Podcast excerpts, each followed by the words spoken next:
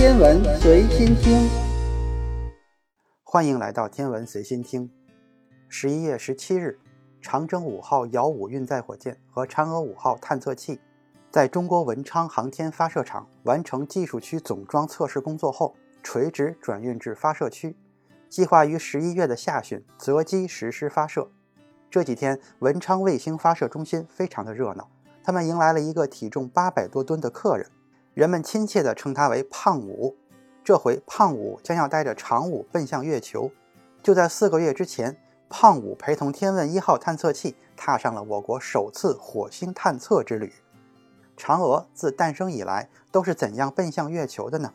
自从2007年开始，先后有长征三号甲运载火箭、长征三号丙运载火箭、长征三号乙运载火箭成功助力嫦娥奔月。此次发射是长征五号火箭首次发射月球探测器，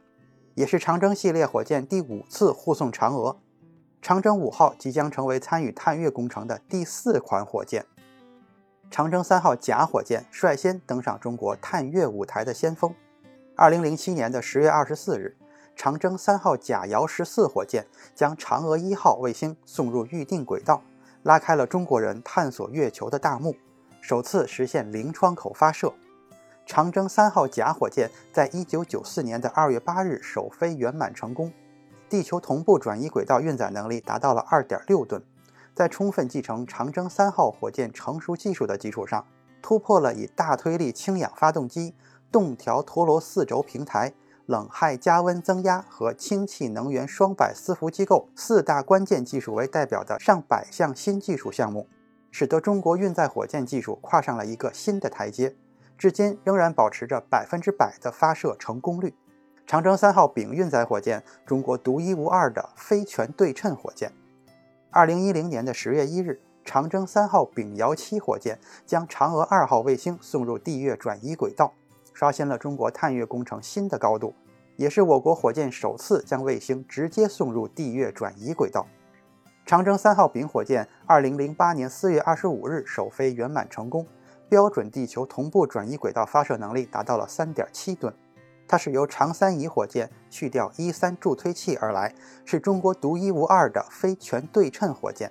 它的诞生使我国高轨任务运载能力分布更加合理，也标志着我国突破非全对称火箭设计技术，实现了长三甲系列火箭真正的系列化、组合化。截至目前，长三丙火箭所有的发射任务全部都取得了圆满成功。内容太多，休息一下。主播已经开通了洗米团的功能，加入洗米团就能畅听所有的单集付费声音，同时还能超前听音频，还有专享的圈子动态。还等什么？赶紧加入吧！推广期价格优惠哟。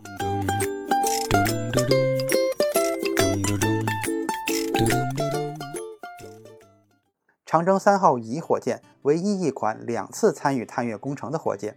二零一三年的十二月二日，长征三号乙遥二十三火箭成功发射携带中国第一辆月球车的嫦娥三号探测器，标志着探月工程第二步进入了实施阶段。二零一八年的十二月八日，长三乙遥三十火箭将嫦娥四号月球探测器送入预定轨道，嫦娥四号成功实现了人类探月器首次在月球背面的软着陆。长征三号乙火箭，一九九六年二月十五日首飞，标准地球同步转移轨道发射能力达到了五点五吨。它是在国际市场需求的牵引下，以长三甲火箭为基础，上改下捆研制而成，是长三甲系列火箭的主力火箭。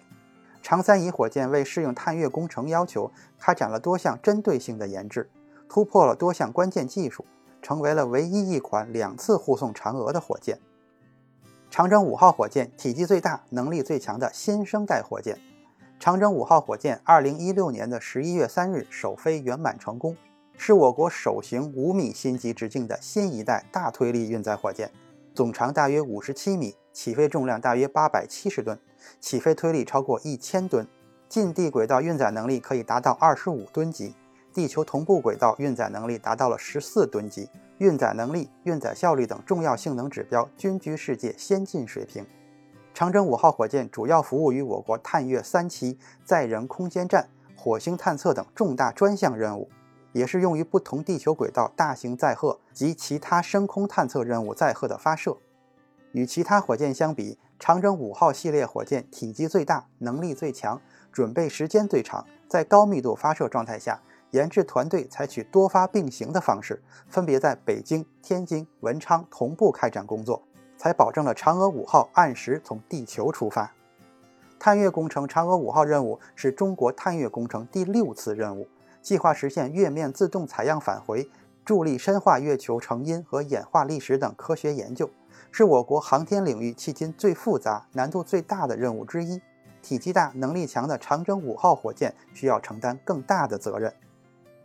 中国探月工程首席科学家、中国科学院院士。被誉为“嫦娥之父”的欧阳自远介绍说，将要发射的嫦娥五号会着陆在月球正面的一个地方。这个地方有很多复杂的科学问题，我们一定能够得到很多的样品，大概要采集两千克到三千克的样品，供全国的科学家来进行研究。虽然月壤在月球上唾手可得，但是对地球的人类来说，却蕴含着极大的科学价值。月壤是研究月球的样本。由月球岩石在遭受陨石撞击、太阳风轰击和宇宙线辐射等空间风化作用后形成，